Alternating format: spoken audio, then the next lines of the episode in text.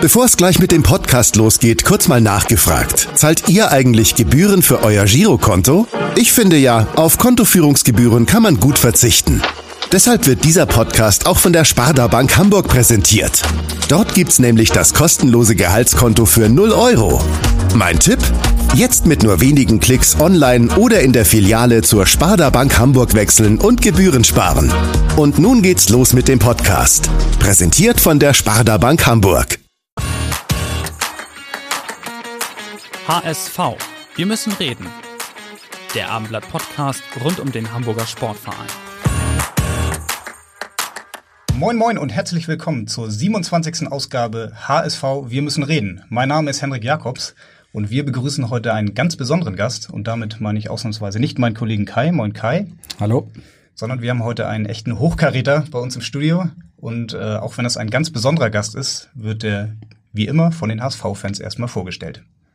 Er ist ein netter, bodenständiger, ähm, freundlicher Mensch. Seitdem der Trainer da ist, ist endlich mal wieder eine Philosophie im Fußball beim HSV vorhanden. Sieht für sein Alter hervorragend aus und hat sogar noch Ahnung vom Fußball. Eine Kombination, die es eigentlich gar nicht gibt. Der beste Transfer des HSV ever. Wollen wir mal hoffen, dass er aufsteigt. Und wir wünschen uns, dass er noch lange bei uns bleibt. Das neue Gesicht vom HSV. Endlich wieder Erfahrung auf dem Trainerposten, ohne dass der Stuhl auch gleich wieder fliegt. Und in Hamburg hat er zumindest die Gewissheit, auch wenn es dieses Jahr nicht klappen sollte, wovon wir nicht ausgehen, dass er auf jeden Fall in der nächsten Saison weiterhin unser Trainer bleibt. Er ist ein Mann, der Ruhe ausstrahlt. Ruhe, die wir im Verein auf jeden Fall brauchen. Eine Autorität. Ich habe den mal im Hansapark getroffen, da war noch Trainer beim VfB Lübeck habe ich eine ganze Zeit mit ihm geredet. Er ist der beste HSV-Trainer, den wir seit langem haben. Dieter Hecking ist der beste Trainer. Ja, Dieter Hecking ist der beste Trainer und Dieter Hecking ist der beste Podcast-Gast, den wir uns heute vorstellen können. Herzlich willkommen, Dieter Hecking. Moin.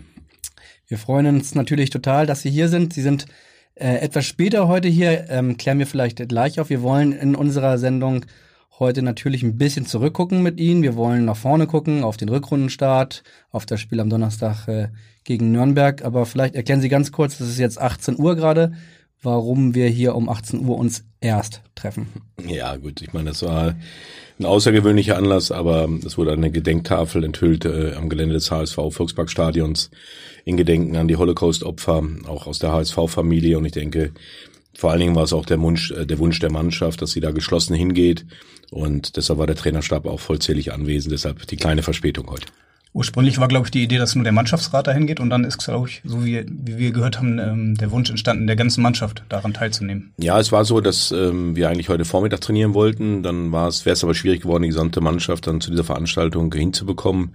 Und daraufhin kam dann der Mannschaftsrat auf mich zu und sagte, können wir nicht um halb drei trainieren heute Nachmittag, um dass dann eben alle die Möglichkeit haben, an dieser äh, Maßnahme teilzunehmen. Und war, denke ich, auch genau der richtige Rahmen und auch das, genau das richtige Zeichen wieder von unserer Mannschaft, dass ihnen das nicht egal ist, was da vor 75 Jahren passiert ist. Spricht extrem für die Mannschaft. Ähm, und auch wenn das an so einem Tag nicht ganz einfach fällt, jetzt einen Übergang zu Fußball zu finden, wollen wir das trotzdem versuchen. Ähm, sind Sie, der jetzt seit über 35 Jahren im Geschäft ist, also nicht als Trainer nur, sondern auch als Spieler, sind Sie eigentlich noch aufgeregt, so kurz vorm Rückrundenstart ein bisschen oder eigentlich nicht wirklich? Doch, ich glaube, das, das muss auch so sein, dass, dass äh, die Spannung auch bei mir jetzt wieder steigt. Ich meine, Vorbereitungszeit ist eine schöne Zeit.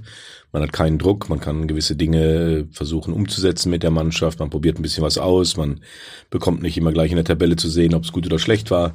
Ja, und das sind, ist ein schöner Zeitraum und trotzdem, wenn es dann wieder um die Punkte geht, wenn der erste Rückrunde, der zweite Rückrundenspieler dann wieder ansteht, dann ist natürlich auch bei mir, und das muss auch so sein, das Kribbeln wieder da. Sie haben ja einige Ex-Vereine. Jetzt geht es äh, gleich zum Start der Rück Restrückrunde wieder gegen einen Ihrer Ex-Clubs, gegen den SFC Nürnberg. Im Hinspiel 4 zu 0 in Nürnberg gewonnen. Da kann man wahrscheinlich sagen, das war vielleicht sogar das beste Spiel des HSV in dieser Saison. Oder was würden Sie sagen?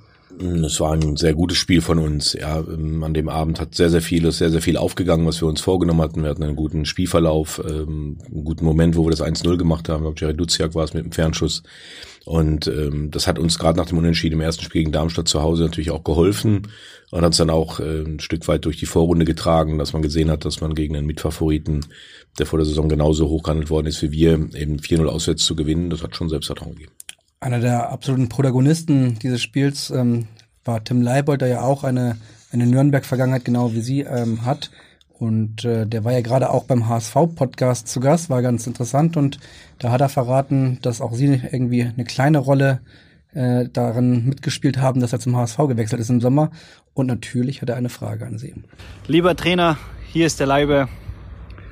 Eine Frage hätte ich an Sie. Ähm, wären Sie mal bereit, ähm, nach einem Sieg uns in Ihren ehemaligen Stammitaliener nach Nürnberg ins Covadis einzuladen? Ich hoffe doch. Liebe Grüße. Ja, wenn es dann irgendwo im, im Süden wäre, wenn wir ein Auswärtsspiel gewonnen haben im Süden, da haben wir ja nicht so oft gemacht in der Vorrunde, also da muss der Leibe dann auch seine Mitspieler mal ein bisschen animieren, dass wir in Süddeutschland dann auch mal gewinnen. Dann ist das sicherlich äh, eine Maßnahme, die man immer in Erwägung ziehen kann. Also das Covades ist bekannt. Äh, haben Sie in Hamburg schon Italiener gefunden? Italiener gehören Ja, es gibt mehrere. Ich will jetzt keine Werbung hier machen für dürfen Sie, dürfen Sie? Nein, das mache ich nicht, weil sonst kriege ich vielleicht von dem einen oder anderen Italiener nichts mehr zu essen. Nein, aber es gibt natürlich in, in Hamburg sehr gute Restaurants, nicht nur Insbesondere Italiener. in Winterhude, wo Sie ja, in Winterhude gibt es auch den einen oder Italiener, den man sicherlich besuchen darf. Aber wenn man den einen oder anderen Artikel oder den einen oder anderen Podcast zur Vorbereitung hört oder liest, dann merkt man, sie haben in Gladbach einen Stammitaliener gehabt, in Nürnberg, in äh, Bad Nennhoff natürlich, in Hamburg. Also Italiener ist ähm, das Favoritessen von Herrn Hecking, schließe ich daraus. Ja, nicht nur von mir, sondern auch von meiner gesamten Familie. Wir gehen sehr gerne italienisch essen. Wir mögen aber auch mal oftmals die Atmosphäre in italienischen Lokals. Da wir natürlich auch mit einer Großfamilie immer angetanzt kommen, ja, wenn dann, äh, oder als die Kinder noch kleiner waren, mit fünf Kindern, findest du halt nicht immer auch die, genau diese gleiche ähm, Wertschätzung einer Familie. Und bei italienischen Restaurants findet man das sehr häufig, dass Familien sehr gerne gesehen sind, auch wohl auch mal die Kinder ein bisschen schreien dürfen. Und das hat uns immer so ein bisschen mehr zum Italiener gezogen. Tim Leibold äh, möchte nicht Teil der Familie sein, aber er möchte gerne ihren Stammitaliener kennenlernen, hat er eben gerade gesagt. Ähm, ich habe schon eben angesprochen, der hat ja verraten im im HSV-Podcast, dass, äh, dass sie eine große Rolle bei seinem Wechsel gespielt haben. Er meinte, sie hätten ihn nochmal angerufen und danach sei ihm irgendwie klar gewesen, er möchte dann doch zum HSV, obwohl er eigentlich mit dem Herzen so ein bisschen sich ja schon zu Nürnberg committed hat. Können Sie uns mal verraten, wie sowas funktioniert? Also rufen Sie dann, haben so einen kleinen Spickzettel liegen, mit, mit was Sie ihm auf jeden Fall noch alles sagen wollen und das ist das dann ein Bauchgespräch. Wie lange haben Sie da geredet? Wie war das? Nein, es ist ähm, erstmal die Idee, wie sie entstanden ist. Das war eigentlich das, was, was das Entscheidende war. Dass ich irgendwo mitbekommen hatte, dass Tim Leibold eigentlich Nürnberg verlassen wollte zum Ende der letzten Saison. Äh, hatte irgendwo im Kopf, dass der VfB Stuttgart sehr weit mit ihm war. Dann ist der VfB Stuttgart aber abgestiegen und plötzlich ist der Transfer nicht mehr zustande gekommen. Das war so das, was ich an Informationen hatte. Dann habe ich äh, einmal erstmal Kontakt zu dem Berater aufgenommen, habe zum Jonas Bolk gesagt, pass auf, wenn der Douglas Santos gehen sollte, braucht man einen Außenverteidiger. Was eigentlich mit Tim Leibold? Sagte, du, kann ich dir auch nicht genau sagen. Und ich kenne seinen Berater schon, ja, fast schon seit Jahrzehnten auch. Und dann habe ich ihn angerufen, den Karl Herzog, gesagt, du Karl, pass mal auf, was ist eigentlich mit dem Tim? Ist er jetzt in Nürnberg geblieben oder bleibt er in Nürnberg oder gibt es irgendeine Möglichkeit, dass wir ihn eventuell noch nach Hamburg transferieren können, weil uns Douglas Santos verlassen wird? Und dachte, ja, da gäbe es vielleicht eine Möglichkeit, hat er noch nicht von der Ausstiegsklausel gesprochen, aber es gibt vielleicht eine Möglichkeit, aber er sagt er, ruf ihn doch einfach selber an. Und dann habe ich zum Hörer gegriffen, also du, pass auf, die Decking hier, hm, wir verlieren Douglas Santos, könntest du dir vorstellen, kurzfristig noch nach Hamburg zu wechseln. Und dann haben wir gesprochen, Tim hat dann auch gefragt, ja, warum, wieso? Ja, ich sag, auf der Position haben wir ein kleines Vakuum, kenne ich natürlich aus der Bundesliga. Weiß, dass du damals auch in der Aufstiegssaison von Nürnberg gerannt warst in der zweiten Liga durch sehr gute Leistungen, Leistungsträger warst und eine ähnliche Rolle würden wir uns auch von dir wünschen hier in Hamburg. Und ja, dann haben Sie sich beim Italiener getroffen? Nein, das war wirklich nur ein Telefongespräch, weil es war dann alles auch mit heißer Nadel gestrickt, weil dann kam dann eben natürlich auch, dass wir die von der Ausstiegsklausel in Kenntnis bekamen, die dann auch zu einem gewissen Zeitpunkt gezogen werden müsste. Das war alles dann wirklich mit heißer Nadel und im Endeffekt muss man sagen, haben wir, denke ich, eine sehr, sehr gute Wahl getroffen mit Tim. Aber Douglas Santos ähm, war klar, dass er wechseln würde, aber es war ja noch nicht fix. Es musste ja noch irgendein Verein X gefunden werden, in dem Fall St. Petersburg, der eine Ablösesumme, die sie sich äh, erhoffen, dann auf den Tisch legt. Ähm, hat da nicht auch der Kollege Leipold so ein bisschen fragend geguckt oder hat er sie nicht auch gefragt, ist das denn überhaupt sicher, sicher? Weil am Ende des Tages hätte es ja auch sein können, gibt keiner, der 10 Millionen plus X oder was auch immer bietet und dann ist er plötzlich Tim Leipold der ähm, also Backup nicht, von Douglas Santos ist. Ja, ich weiß nicht mehr genau, wie der zeitliche Ablauf war, aber wenn wir äh, uns mit einem Tim Leibold für einen Wechsel beschäftigen, dann war die andere Sache schon sehr weit fortgeschritten, dass abzusehen war, dass uns Douglas Santos verlässt. Vor dem Hinspiel in Nürnberg war dann ja klar, was auf Tim Leibold auch zukommt. Es gab ein bisschen Ärger um seinen Wechsel. Sind Sie dann Trainer, der mit so einem Spieler nochmal spricht und sagt, pass auf, es kann das und das passieren? Oder ist so jemand ähm, ja mit 25, jetzt 26 alt genug, um sich darauf selbst einzustellen? Nein, ich glaube schon, dass man einmal kurz beiseite nimmt und sagt, du, was erwartest du selber? Na, sagte, ja, es kann schon sein, dass äh, da die Fans ein bisschen unruhiger sind, äh, wenn ich am Ball bin, aber da haben Sie vollkommen recht. Einer mit 25, 26 sollte das jetzt nicht mehr so beeinträchtigen in seiner Leistung. Man hat ja auch gesehen an dem Spiel, dass es ihn null beeinträchtigt hat. Ja, war ein, war ein super Spiel von Leibold. Er war nicht der einzige Protagonist sozusagen vor, während und nach dem Spiel. Das war dann auch Bagariata, ähm, wo, glaube ich, zwei Tage nach dem, nach dem Montagsspiel der Sportbildartikel rauskam, der Zweifel an seiner Identität erstmals aufgeworfen hat.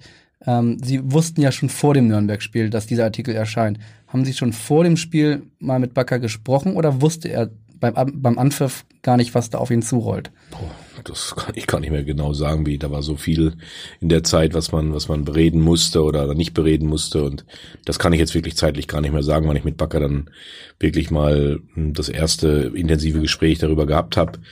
Ähm, ich könnte es jetzt zeitlich nicht einordnen. Wissen Sie denn noch, ob Sie vor dem Spiel schon wussten, dass diese Geschichte kommt?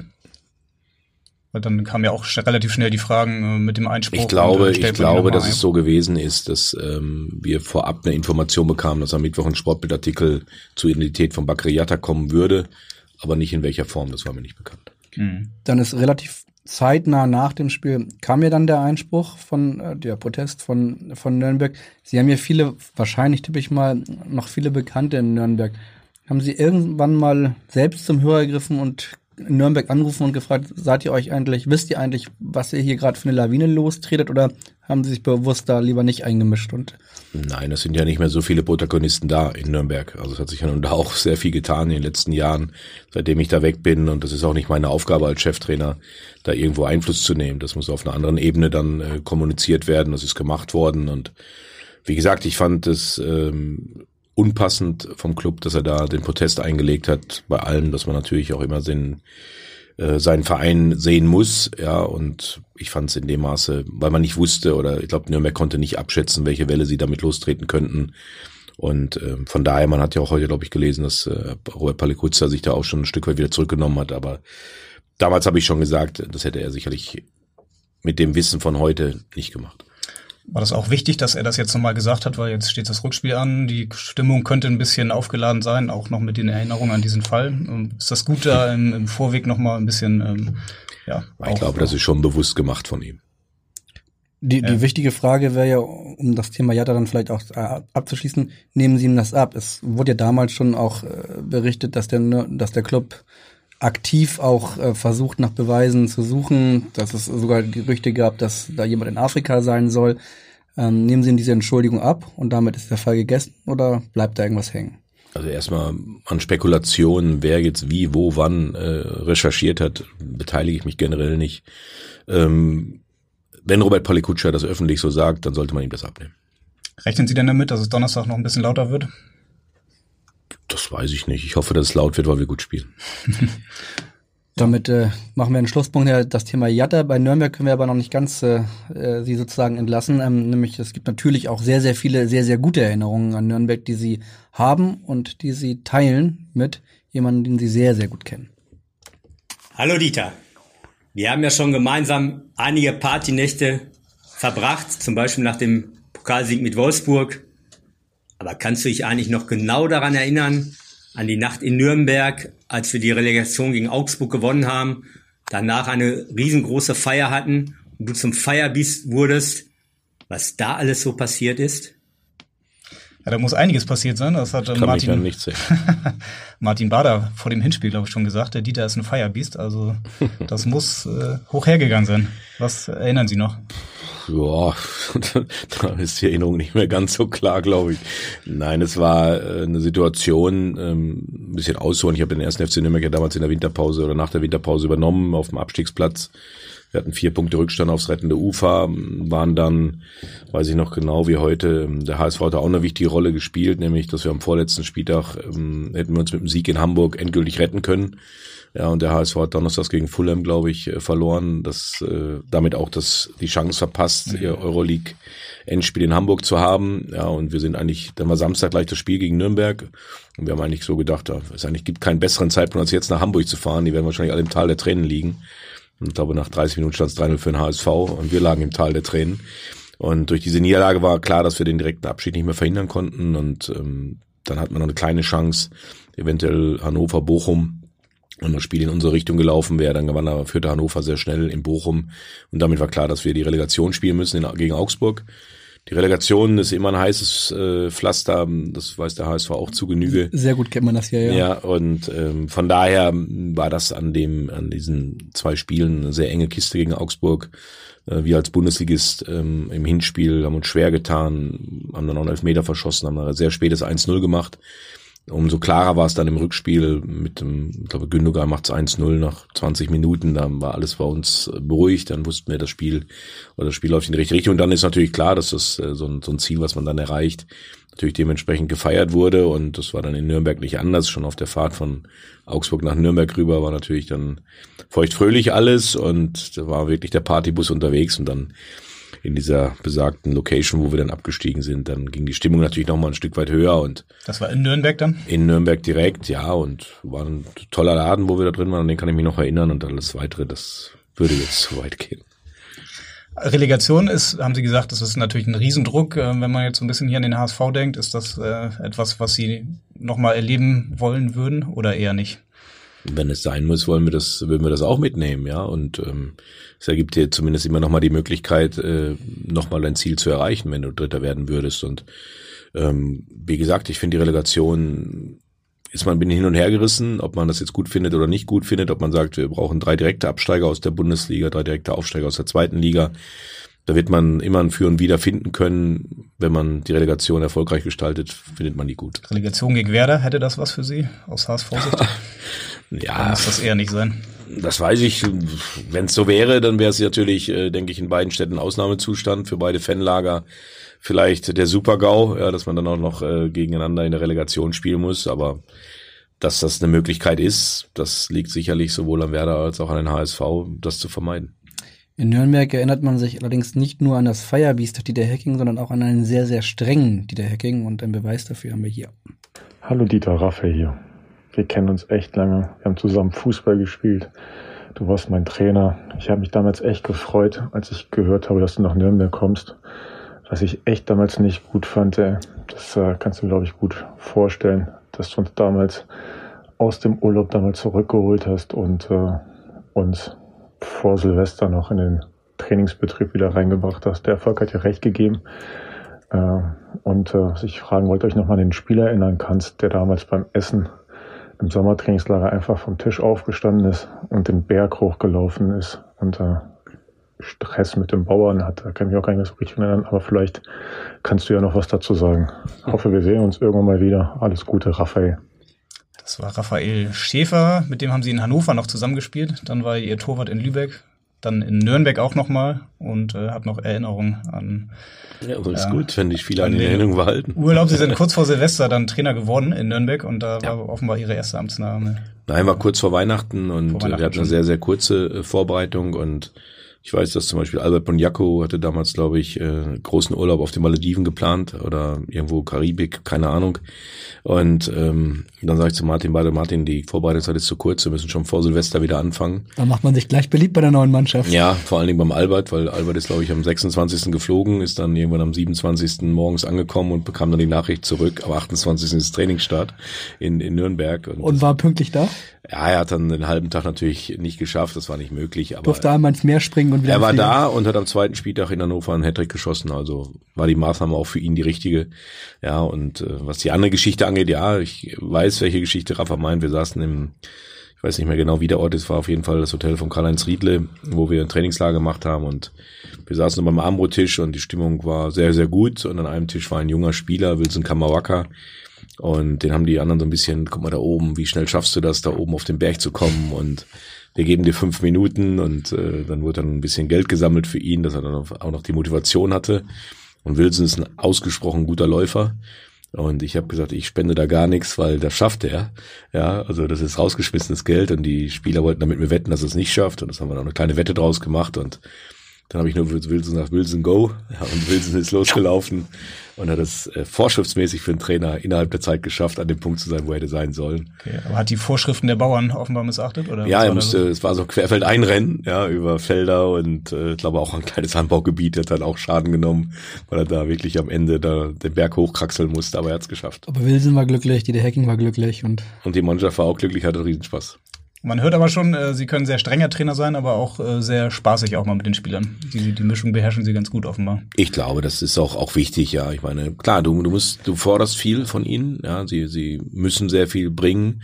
Ja, sie haben diesen permanenten Druck, der, der, den sie sich selber auch machen, weil sie natürlich auch gut spielen wollen, weil sie dem Trainer zeigen wollen, dass sie in die Mannschaft gehören. Der Trainer macht Druck, wenn er mal nicht so zufrieden ist. Von außen äh, kommen auch immer der, Druck auf. Egal, was du machst, du hast irgendwo immer dieses Anspannungsverhältnis. Und deshalb ist es immer mal gut, wenn es auch mal ein bisschen lockerer zugeht. Das ist wahrscheinlich auch in jetzt in dieser Phase beim HSV wichtig, oder? Einerseits diesen Druck auch ähm, ernst zu nehmen und der Mannschaft auch äh, mitzugeben, andererseits aber trotzdem eine Lockerheit auch zu bewahren. Ja, ich glaube, das mit dem Druck wird, ähm, braucht man gar nicht überstrapazieren. Ich glaube, jeder ist sich unserer Situation bewusst. Das war eigentlich vom ersten Tag an, seitdem wir im Juni letzten Jahres angefangen haben, zusammenzuarbeiten, war uns klar, was die Saison am Ende möglichst bringen soll. Und deshalb hast du diesen Dauerdruck eigentlich und wir gehen da, glaube ich, sehr gut mit um. Ja, wir versuchen ihn, ihn nicht auszublenden, kann man ihn nicht, aber es wirklich auch als Herausforderung zu sehen, diese Aufgabe für den HSV zu lösen. Und wir gehen das mit dem nötigen Selbstvertrauen an und da darf die Lockerheit nicht fehlen. Wir haben jetzt eben Raphael Schäfer gehört und ähm, dachten uns, dass wenn Sie schon mal sozusagen uns beehren im Podcaststudio, dass wir auch ein bisschen was Besonderes äh, gerne machen wollen würden. Und das Besondere ist, Sie waren in acht, also mit dem HSV ist das jetzt Ihre achte Trainerstation und wir haben acht Clubs, acht Fragen vorbereitet, die jeweils sozusagen ein Protagonist äh, aus den Clubs für uns stellen wird. Raphael Schäfer war jetzt der Erste. Fangen wir mal chronologisch an und das ist dann der SC Verl als erstes. Hallo Dieter Hecking, hier ist Manne Niehaus vom Sportclub Verl. Bei uns hat ja deine Trainerkarriere äh, begonnen, äh, wie du vom SC Paderborn zu uns gekommen bist. Erzähl den Hörern doch einfach mal, wie das alles mit dir hier als Trainer äh, bei uns begonnen hat. Fantastische Tonqualität war das. ja, Mann, ja. Manfred Niehaus, Geschäftsstellenleiter immer noch beim SC Verl und immer Sie haben gerade gegrinst. Äh, offenbar war es damals schon und äh, ja, genau. 2000 sind Sie beim SC Verl als Trainer angefangen. Hat das irgendwas mit Herrn Niehaus zu tun? Oder? Ja, weniger mit, es? weniger mit Herrn Niehaus. Es war einfach so, dass ähm, meine Spielerkarriere in Braunschweig zu Ende ging. Ich hätte da auch als Co-Trainer unter Reinhold Fanz weiterarbeiten können. Und äh, da hatten sie aber zwei altgediente Spieler mit, ich glaube, mit Fokin und mit äh, Hein die dann auch schon im Trainerstab drin waren. Der Matze Hein oder? Nee, Uwe Hein, der, der Bruder. Ah, ja. okay. Und ähm, da war es so, dass der hat, wir brauchen keine drei Co-Trainer und dann kam die Anfrage vom SC Verl von jemandem, den ich sehr schätze, ist Xaver Greve, der damals in Paderborn, nämlich damals als Spieler, als ich beim VfB Leipzig aufgehört habe, wieder nach Paderborn zurückgeholt hat. Ich wollte wieder zurück nach Soest in meine Heimat und dann hat er da Wind von bekommen, Mensch, dann kannst du auch wieder für, für Paderborn spielen. Das war TuS Paderborn Neuhaus, nicht der SC Paderborn, damals war es TuS Paderborn Neuhaus. Und dann bin ich wieder zurückgegangen. Und Xaver hat sich dann irgendwann dran erinnert, nachdem in Ferl die Trainerstelle frei war, Mensch, Dieter Hecking ist ein Junger, der wollte immer Trainer werden, der macht gerade seinen Fußballlehrer. Und das war so ein bisschen die Schwierigkeit, das zu verbinden, weil damals war es noch so, dass du irgendwann, glaube Anfang Mai in eine Fußballlehre eingestiegen bist. Das ging dann immer bis äh, Ende Oktober. Das heißt, mitten in der Saison war ich eigentlich die. Des kommenden Jahres oder des gleichen Jahres? Des gleichen Jahres. War damals war nur ein halbes Jahr. Crashkurs. Ja, ja, nicht Crashkurs, es war damals so. Es war nur ein halbes Jahr. Nur du hattest eben Anwesenheitspflicht fünf Tage möglichst in Köln. Das ist jetzt ja anders, ist deutlich kürzer geworden, aber dadurch auch länger. Und ähm, das war so damals so das Problem. Und ich habe, Mensch, kriege ich das hin? Und der Xaver Grebe hat mich davon überzeugt, dass ich das hinkriege. Und das waren so die Anfänge in Ferl. Und ja, war dann auch sehr erfolgreich. Ich glaube, wir waren zu Rückrundenbeginn Vierter als Abschiedskandidat war schon spektakulär, der Einstieg. Wobei sie dann ja auch nur ein halbes Jahr da gewesen sind. Ne? Dann ging es ja. schnell weiter zum VfB Lübeck. Ja, so schnell auch nicht. Es war dann so, dass der VfB Lübeck ähm, mich für den Sommer verpflichten wollte. Ich hatte aber eine Klausel in meinem Vertrag, dass sich mein Vertrag um ein Jahr verlängert, wenn wir den Klassenerhalt schaffen. Das war natürlich nach der sehr guten Vorrunde ähm, ausgeschlossen, dass wir noch in Abstiegsgefahr geraten. Und wie es dann damals schon so war, dass die Medien dann irgendwann Wind davon bekamen, dass ich eventuell der neue Trainer im Sommer beim VfB Lübeck werden sollte, Darüber war vor allen Dingen Dieter Brey, der damalige Sportdirektor, überhaupt nicht erbaut und hat dann noch ein bisschen genauer hingeguckt und meinte dann irgendwann, nachdem sich zwei Spieler bei mir im Training so ein bisschen an die Gurgel gegangen sind, ich habe es nicht mehr im Griff, hat mich dann freigestellt und mit dem Hinweis, ja, wir haben dir alle Türen geöffnet und dann trittst du uns so mit Füßen und wir lassen dich jetzt anderthalb Jahre auf der Tribüne und dann kannst du dann in anderthalb Jahren nach Lübeck gehen und ja, das war natürlich äh, für mich als junger Trainer damals auch so, wo ich da Mensch, habe ich dann jetzt so einen großen Fehler gemacht, will ich vielleicht zu schnell zu viel, wollte ich zu schnell wieder den nächsten Schritt gehen. Aber das ist, denke ich, zeichnet so ein bisschen meinen Weg als Trainer, dass ich immer eigentlich den nächsten Schritt machen wollte. Ich wollte in die Bundesliga rein und da muss man natürlich auch mal Dinge machen, die bei dem Gegenüber nicht ganz so gut angekommen sind. Und von daher, ja, war das damals nicht einfach. Aber wie gesagt, dann wurde im März, glaube ich, eine Ablösesumme gezahlt äh, für mich. Das war, glaube ich, die erste Ablösesumme, die für einen Trainer gezahlt wurde im, im Hm. Drittliga-Bereich. Wissen Sie noch wie viel? Ich wüsste es, aber das würde ich jetzt den Lübeckern nicht zumuten wollen, dass sie wissen, was sie damals bezahlt haben. Also Deswegen sind Sie wahrscheinlich später in die Insolvenz gegangen. äh, Nein, das glaube ich nicht. Daran soll das nicht gelegen haben. Aber es war eben so. Es wurde eine Ablöse gezahlt und dann war ich ab März dann im Jahr 2001, glaube ich, dann Trainer in Lübeck. Mhm. Da sind Sie dann drei Jahre gewesen, wenn ich mich nicht täusche. Fast die gesamte Zeit hat ein Spieler Sie damals begleitet, der eigentlich auch immer ja, im Kader stand, äh, relativ wenig gespielt haben. Wir können mal hören, um wen es sich handelt. Hallo Trainer, hier spricht der Timo Wufti Neumann vom VfB Lübeck. Wir hatten in Lübeck eine geile gemeinsame Zeit mit dem Ausstieg in die zweite Bundesliga. Ich wünsche dir und Bremse die Saison alles, alles Gute und drücke euch die Daumen, dass ihr den Aufstieg in die erste Bundesliga schafft. Vielleicht haben wir dieses Jahr beide gemeinsam was zu feiern, denn auch wir wollen in die dritte Bundesliga aufsteigen. Meine Frage an dich. Hättest du heute eher den Mut, einen jungen defensiven Abwehrspieler aufzustellen, als es früher bei mir in Lübeck war? Oder war ich einfach zu schlecht? Bis bald, liebe Grüße. Bevor Sie die Frage beantworten, müssen Sie sich vielleicht einmal aufklären, warum der Kollege Wufti heißt. Das weiß ich bis heute auch nicht. Ja. Also er hatte, glaube ich, den Spitznamen damals schon. Und ich frage selten mal Spieler nach ihren Spitznamen, warum die so zusammengekommen sind. Aber Timo Neumann war, ja, ist eigentlich das, was man äh, als junger Spieler, er war eigentlich fußballerisch nicht gut. Aber er hat ein Herz, er hat eine Kämpferseele gehabt, er hat sich in jeden Zweikampf reingehauen und wir haben dann auch mit viel, viel Mühe ihn wirklich äh, auf ein Niveau gebracht, wo wir gesagt, Mensch, jetzt könnten wir ihn bringen. Ja, aber es hat wirklich nicht ganz gereicht. Äh, aber Ich von meine, der, für, für eine Minute hat's gereicht. ja, genau. Von der In der Einstellung her, von der Einstellung her hätte er deutlich, deutlich mehr Spiele haben müssen, als ich ihm die gegeben habe. Aber da waren eben andere einfach auch besser. Und das ist eben oftmals so, diese bei jungen Spielern, man, man schreit danach, dass sie eingesetzt werden müssen. Aber es ist auch heute noch so. Letztendlich entscheidet die Qualität, ja, und die Qualität muss halt gut sein, Mhm. sonst ähm, wirst du es nicht machen als Cheftrainer. Trotzdem ist zum Beispiel ja beim HSV Jonas David ein gutes Beispiel, den haben sie auch mal genannt für jemand, der eine sehr professionelle Einstellung hat. Dann kam er mal zum Einsatz äh, in Wiesbaden, paar Minuten, etwas unglückliche Aktion gehabt, dann ist natürlich gleich das Geschrei von außen wieder groß, vercoacht etc. Ist das so ein Beispiel dafür, wie schwierig das dann auch ist, junge Spieler einzubauen? Ja, also von außen sollte man sich erstmal sowieso nicht leiten lassen, was seine Entscheidungen. Jonas hatte sich das verdient durch, durch gute Leistung auch bei der, bei der zweiten Mannschaft. Ja, auch durch gute Trainingsleistung und in dem Spiel, wo wir dann wirklich nur noch viele lange Bälle erwartet haben, ist er einer unserer besten Kopfballspieler. Er hatte dann zwei, drei unglückliche Aktionen. Ja, es ist natürlich für den jungen Spieler, er kommt dann rein, er weiß, ich komme da rein, um das 1-0 jetzt auch abzusichern. Ja, und dann passiert ihm halt der Fehler. Das sind alles Dinge, die, die wünschst du keinem jungen Spieler und trotzdem war die Maßnahme, ihn damals einzuwechseln, die richtige. Was dann raus wird, ist dann immer im Nachhinein, ist man immer schlauer. Ja, aber ich würde es heute genauso machen beim Spielstand. Haben Sie den Wufti äh, am vergangenen Donnerstag nochmal getroffen in Lübeck? Nein, leider nicht. Leider nicht. Ja. Wäre auch nicht gut gewesen, glaube ich. Für ja, danach wäre es wahrscheinlich äh, bitter gewesen. Ja. Das Spiel hat ja hohe Wellen geschlagen. 2 zu 5 äh, haben wir eben schon kurz im Vorgespräch sozusagen darüber philosophiert. Auf einer Skala von 1 bis 10, wie sauer waren Sie nach dem Spiel? Ja, elf. Ja. Und wie, wie stellt man sich einen Skala 11 Dieter Hacking vor? Am Tag danach? Ja, das mache ich mit mir selber aus. Ja, also ich, ich kann ja nicht nur die Spieler in Frage stellen in dem Moment, sondern ich muss ja auch sagen, ist irgendwas äh, im Vorfeld des Spiels falsch gelaufen, wo wir gerade schon drüber gesprochen haben, dass ich nicht ganz glücklich war darüber, äh, dass das Spiel überhaupt stattgefunden ist. Ich meine, wir hätten trotzdem, der Gegner hat auch gute Spielzüge auf dem Platz gehabt, das hätten wir auch hinbringen können. Aber ich weiß halt, was in den Spielerköpfen auch vorgeht. Die wissen, es ist das letzte Testspiel. Klar, Trainer will noch was sehen. Wir wollen uns aber selber auch nicht verletzen, weil wir wissen, Donnerstag geht's wieder los. Ja, und wenn ich jetzt mich schwer verletze, dann war es halt so, dass Lübeck das auch gut gemacht hat. Ja, die haben uns richtig gut bearbeitet und das hat man im gleichen Maße von uns so nicht gesehen. Wo man immer ein Stück weit als Cheftrainer auch Verständnis für hat, aber dann muss es so clever machen, dass es nicht auffällt und vor allen Dingen nicht im Ergebnis. Und das haben wir nicht hinbekommen. Und ähm, vor allen Dingen, was mich geärgert war, dass wir äh, nach Basel, nach Seoul, äh, gerade in dem Fall, da habe ich auch der Mannschaft vor dem Spiel dass das gleiche gegen den Viertligisten sein muss. Du musst genau die gleiche Disziplin in der Rückwärtsbewegung haben, sonst können die dir auch äh, die Schweißperlen auf die Stirn treiben und manchmal hat man so eine Vorahnung als Trainer und darüber habe ich mich selber am meisten geärgert, dass ich es eigentlich schon wieder geahnt habe. Und äh, dass dann die Umsetzung genauso erfolgt ist, äh, hätte die Mannschaft gerne anders machen können. Aber zeigt mir natürlich auch nochmal, dass äh, der Weg eben nach wie vor steinig sein wird, auch in der Rückrunde. Und dass wir sehr, sehr, ja, sehr, sehr gut aufpassen müssen, mit allen Situationen gut umgehen müssen.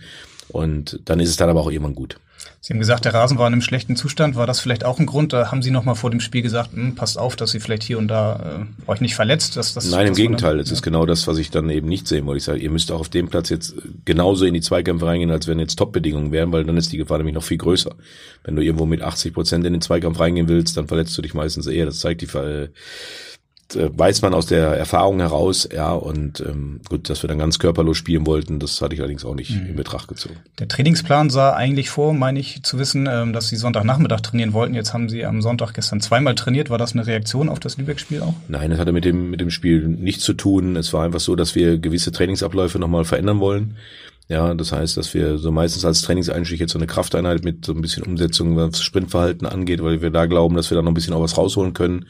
Deshalb wird so die erste Trainingseinheit der Woche, wenn wir einen guten Rhythmus haben, häufig so sein. Und jetzt hat sich halt angeboten, dass wir auch nachdem wir mit unseren Athletiktrainer nochmal gesessen haben, die nochmal, Mensch, wenn wir da jetzt wirklich äh, das was bewegen wollen, dann dürfen wir jetzt nicht erst am Sonntagnachmittag anfangen, weil dann ist das die Einheit und das verpufft so ein bisschen, weil dann können wir nämlich dann auch in der Nachmittagseinheit im Kleinfeld sofort das auch nochmal wieder umsetzen. Deshalb Hm. war das im Vorfeld nicht so bedacht worden und deshalb muss man den Kein Trainingsplan Straftraining. Nein. Täuscht der Eindruck oder äh, sind Sie gar nicht so der Typ Straftraining, dass äh, wenn ein schlechtes Spiel, dass dann gleich eine Reaktion am nächsten Tag? Das habe ich auch schon mal gemacht. Fragen Sie mal Erik Meyer. Also ich habe das auch schon mal gemacht in Aachen.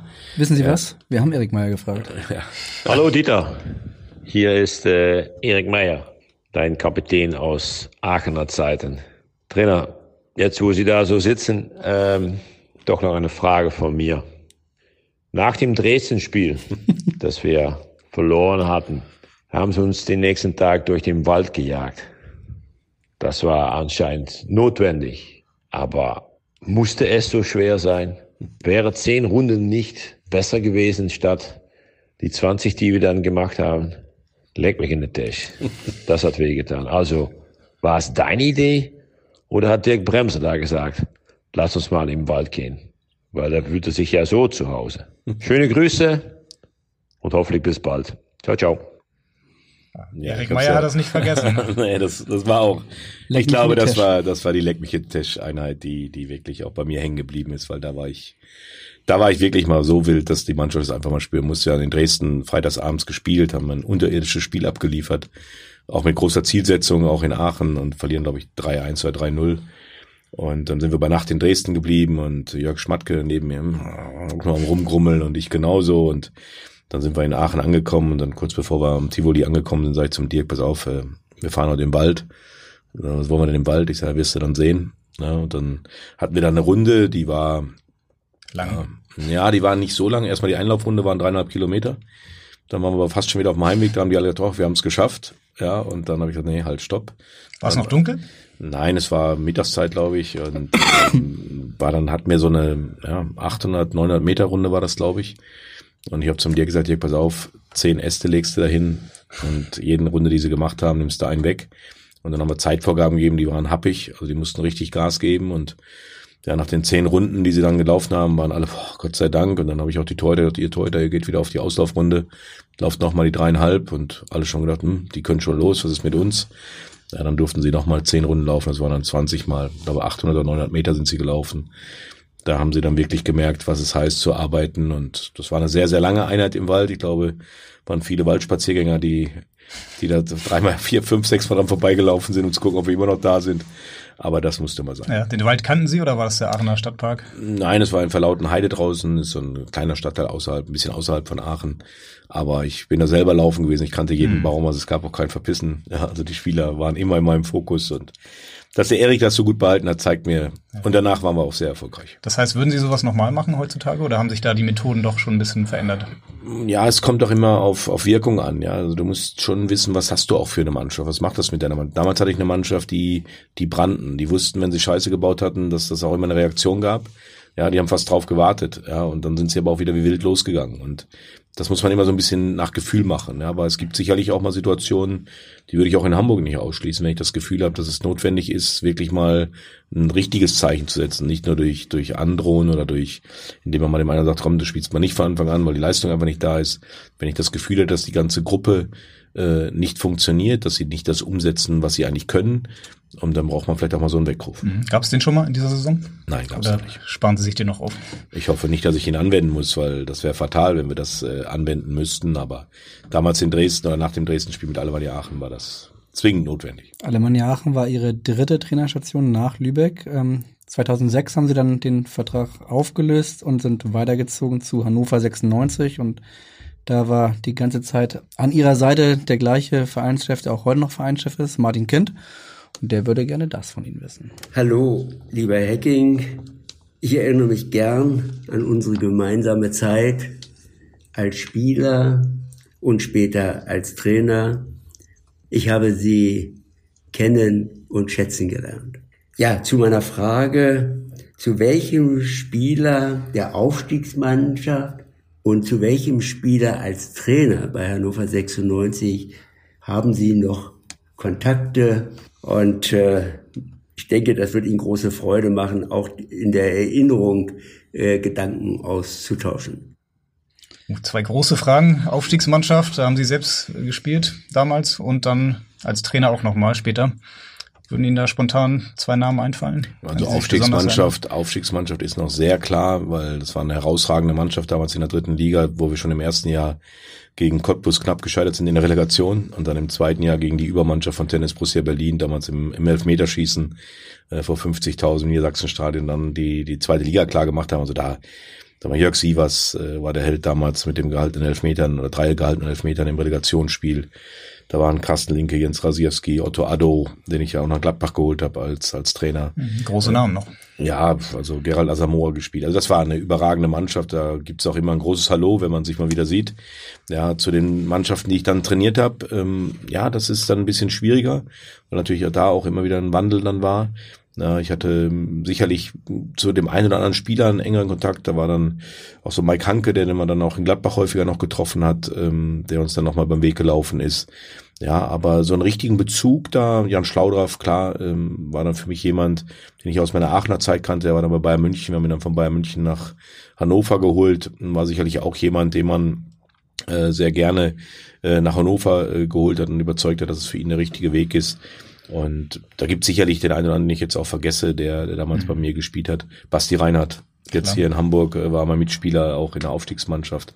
Also da gibt's schon noch viele mhm. Verbindungen auch in der zweiten Liga. In der, in der Aufstiegsmannschaft, ähm, das Spiel gegen Cottbus. Ich meine sogar, dass ich das als Kind im Fernsehen im NDR geguckt habe. War das nicht auch äh, in Cottbus, als da gegen Otto Addo und Asamoah viele Laute, sag ich mal, die man heutzutage Gott sei Dank nicht mehr im Stadion hört, von den, von den Fenster äh, gerufen worden sind. Das war doch ja, ein Ska war, kleines Skandalspiel, oder? Ja, es war eine sehr aufgeheizte Stimmung schon nach dem Hinspiel. Ja, das ähm, ging dann eben so weit, dass äh, gerade unsere, unsere Mitspieler äh, wie Otto und Gerald da doch sehr angegangen worden sind, auch von außen, von den Zuschauern. Aber wie gesagt, sie haben vollkommen recht, Gott sei Dank hört man das nicht mehr oder sehr, sehr, sehr, sehr selten in den Stadien. Das war damals aber noch so und der eigentliche Skandal war eigentlich, dass die Cottbus es geschafft haben, durch einen Flutlichtausfall uns aus unserem Spielrhythmus rauszubringen. Es stand nämlich 1-1 und das Hinspiel war 0-0. Und wir wären mit dem 1-1 wären wir durch gewesen, hatten eine Riesenchance zum 2-1. Und dann gab es, glaube ich, kurz vor dem Flutlichtausfall gab es auch noch eine gelb-rote Karte für Energie Cottbus. Und wir waren uns eigentlich alle sicher, jetzt haben wir das Ding. Und dann haben wir in Unterzahl 3-1 verloren. Also etwas, was man auch wieder sagen kann, im Fußball sollte man nie sich zu sicher sein, dass irgendwas in die Richtung läuft. Das war damals Cottbus, aber wie aber gesagt. Beim Flutlicht hat keiner den Stecker gezogen, sondern. Das konnte man, das wird bis heute, denke ich, die Legende bleiben, dass irgendeiner aufgrund des Ergebnisses den Stecker gezogen hat. Aber es ging ja dann auch wieder. Also von daher keine böse Unterstellung von mir im Nachhinein. Und ich muss auch sagen, das, was sich da in Cottbus dann in der Zeit dann auch bewegt hat, muss man auch sagen, ist ja vieles gut gewesen. Mhm. Wir waren gerade bei Hannover 96. Sie haben Jens Schlaudorf angesprochen. Er wurde gerade als äh, Sportdirektor freigestellt. Stimmt es eigentlich, dass Martin Kind Sie im vergangenen Sommer als Sportchef nach Hannover holen wollte? Da gab es ja auch hier und da mal Gerüchte. Ja, genau. Das sind Gerüchte. Ähm, es ist so, dass ich zu Martin Kind ähm, nach wie vor Kontakt habe, mal mehr, mal weniger. Und wir haben uns irgendwann mal letztes Jahr im Februar mal getroffen. Dann haben wir auch mal darüber gesprochen, was ich mir überhaupt noch vorstellen kann. Wenn's Als schon klar war, dass sie in Gladbach im Sommer aufhören würden. Nein, das war noch gar nicht klar. Ja, Mhm. und äh, da gab es halt ein Gespräch, wo wir einfach mal so ein bisschen philosophiert haben, was könnte man als Bundesliga-Trainer vielleicht noch machen. Und da gab es dann irgendwann auch mal den Hinweis, von, ja, ich kann mir auch mal vorstellen, auf die andere Seite nochmal ein Stück weiter nach außen zu rücken, sprich in, in eine verantwortungsvollere Aufgabe und ob die dann Hannover ist oder woanders. Das war das Gespräch und äh, aber in Hannover haben die Wände manchmal auch, äh, sind die Wände auch manchmal dünn, dann dringt halt auch was aus und dann wird über den Flurfunk vielleicht ein bisschen mehr hineininterpretiert, wie es dann war. Aber generell kann ich mir das nach meiner Trainerkarriere durchaus nochmal vorstellen, auch sowas zu machen. Das kann dann auch sicherlich auch in Hannover sein. Mhm. Nach der Trainerkarriere, das wird noch ein bisschen dauern oder gibt es da schon die Ideen, haben Sie da einen Zeitplan im Kopf, wann Sie Nein, es gibt, es gibt keinen speziellen Zeitplan. Ich glaube, dass äh, die Haltbarkeit eines Trainers auch immer vom Erfolg abhängig ist. Ja, und wie viel Spaß macht's, wie viel brennt man noch dafür, jeden Tag auf dem Trainingsplatz zu stehen. Das, glaube ich, spürt man am ehesten am selber. Ich wusste zum Beispiel als Spieler genau, wann der Zeitpunkt gekommen ist. Das war in Braunschweig, nachdem ich mir das zweite Mal in der Saison das Innenband abgerissen habe. Da war für mich klar, Reha will ich nicht mehr, das keine Lust mehr drauf. Und das war für mich ganz klar das Zeichen, jetzt musst du aufhören, da geht nichts mehr. Und ich glaube, auch als Trainer würde ich spüren, wenn dieses Feuer nicht mehr da ist, täglich auf dem Trainingsplatz was bewegen zu wollen, sich jeden Samstag oder Sonntag dann auf den, auf den, an, an die Seitenlinie zu stellen, egal wie das Spiel ausgeht, immer einen klaren Kopf zu behalten. Wenn dieses Feuer irgendwann mal nicht mehr da ist, dann sollte ich auch aufhören als Trainer, weil dann wird's auch nicht mehr gut. Aber in Hannover äh, mit Herrn Kind blieb es bei dem reinen Philosophieren im Februar, weil sie als danach sind sie ja sozusagen, war ja klar dann irgendwann, dass das in Gladbach im Sommer vorbei sein würde. Dann könnte man ja sofort, wenn man Martin Kind wäre, den Telefonhörer nehmen und nochmal nachfragen. Nein, wie gesagt, es war damals ein reines Philosophieren und da ging es nicht darum, ob ich in Hannover 96 in einer anderen Funktion einsteige. Nach Hannover ging es nach Nürnberg. Nürnberg haben wir jetzt ausgiebig gesprochen. Von Nürnberg sind Sie relativ schnell dann nach Wolfsburg gegangen. Da haben Sie, War noch drei Jahre in Nürnberg. Ja, genau. Aber dann direkt nach Nürnberg ging es dann unmittelbar direkt weiter nach, nach Wolfsburg. Da haben sie so ihren größten Titel gefeiert, kann man sagen. 2015 der DFB-Pokalsieg im Finale gegen Dortmund. Und da war ein Spieler dabei, der hat noch eine Frage an Sie. Und äh, den spielen wir von hier mal ab. Hallo Trainer, wissen Sie noch unsere Wette mit dem Tor damals? Gegen welche Gegner habe ich das Tor gemacht? Liebe Gruß. Die Stimme haben Sie natürlich sofort erkannt. Sofort, sofort. Joshua Gilavogi, ja. Genau. Damals eingewechselt im Pokalfinale mitgefeiert äh, bei diesem legendären Spiel. Und er spricht jetzt von einem anderen Spiel. Ja, welches war es? Es war Welche im Wette? Volksparkstadion. Es war im Volksparkstadion. Und äh, Joshua war der Inbegriff von Torungefahr. Ja, und ich habe mich dazu hinreißen, abends im Hotel haben wir zusammen gesagt, Herr Josh, wenn du irgendwann mal ein Tor schießt, 500 Euro wär's mir wert. Ja, und dann macht dieser Franzose in einer unnachahmlichen Art und Weise hier in Hamburg sein erstes Bundesligator und äh, hat das dann auch sofort super. Und die ganze Mannschaft hat es ja auch mitbekommen. Es war, wie er dann auf mich zulief und sagte, Trainer, kannst gleich zahlen, hat auch dieses Zeichen gemacht, dieses, dass ich zahlen muss. Und das sind so schöne Geschichten und das zeigt auch, welche Verbundenheit man oftmals mit Spielern hat. Ja, was dann auch bei den Spielern hängen bleibt. Und das zeigt mir immer wieder, dass du doch mit so einer etwas menschlichen, offenen Art dann doch auch viel erreichen kannst. Und ja, Josh war sowieso einer der Spieler, der mich am meisten imponiert hat, als wir ihn nach Wolfsburg verpflichten wollten von Saint-Etienne damals. Und er hat mir damals die Frage gestellt, äh, Trainer, äh, nennen Sie mir einen Grund, wo ich Ihre Mannschaft besser mache. Ja, also der wollte von mir wissen, warum äh, er für meine Mannschaft wichtig wäre. Und das so eine Frage habe ich sehr, sehr fast gar nicht gehört bislang von Spielern. Was haben Sie ihm gesagt? Ja, dann habe ich ihm seine Stärken nochmal ganz klar offeriert, wo ich ihn sehe, auf welcher Position. Und danach hat er gesagt, als der Berater noch irgendwas wissen wollte, brauchst nicht weiterreden, alles klar, ich komme. Ja, das sind manchmal so Momente, wo du dann auch behältst als Trainer, ne? wo du dann einen Eindruck hast vom Spieler, der erstmal Josh ist ein Modefreak, ja, also wenn der irgendwo aufläuft, dann drehen sich alle nach ihm um, ja, und der verschafft es sich Dann wird's bunt. Na, nicht bunt, ja, das ist wirklich fantastische Mode. Ja, ich freue mich dann immer, wenn ich so, ja, das könnte ich vielleicht auch mal tragen, aber ich kann es wahrscheinlich nicht so, nicht so wie er. Aber Josh ist ein Modefreak, aber ein total super Typ und, und ja, deshalb gute Auswahl von Leuten, die ihr da befragt. Jetzt kommt eine Quizfrage für Fortgeschrittene. Wissen Sie noch, wer der Trainer beim HSV war? Bei dem 2-0-Sieg, so ist es nämlich ausgegangen. Äh, Wolfsburg gegen den HSV. Das war. Kleiner Tipp, ist nicht ganz einfach. Könnte, ja, wenn es nicht ganz einfach war, war es Zinnbauer? Nee. Aber gut, äh, gut Knapp- geraten. knapp Zinn. Zinnbauer ist eine Woche, nee, zwei Wochen vorher beurlaubt worden. Und es war tatsächlich Peter Knebel, der für zwei Spiele auf der Bank saß. Einmal 0-4 in Leverkusen und 2-0 zu Hause gegen Wolfsburg. Und dann war die Trainerkarriere von Peter Knebel auch schon wieder vorbei. Machen Sie das häufiger eigentlich, dass Sie mit Spielern eine Wette eingehen? Das hat ja in dem Fall sehr gut geklappt. Kommt immer drauf an. Also wenn ich mir sicher bin, dass ich die Wette gewinnen kann, sehr häufig. ja.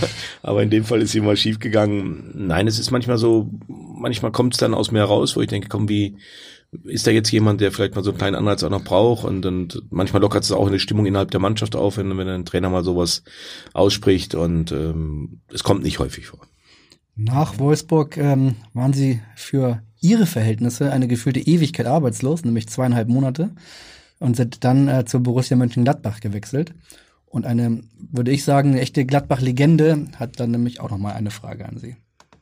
Ja, Dieter, schönen Tag erstmal. Ähm, und meine Frage ist, wie kannst du das mit diesem verrückten Bremser so lange aushalten? das war Rainer Bonhoff.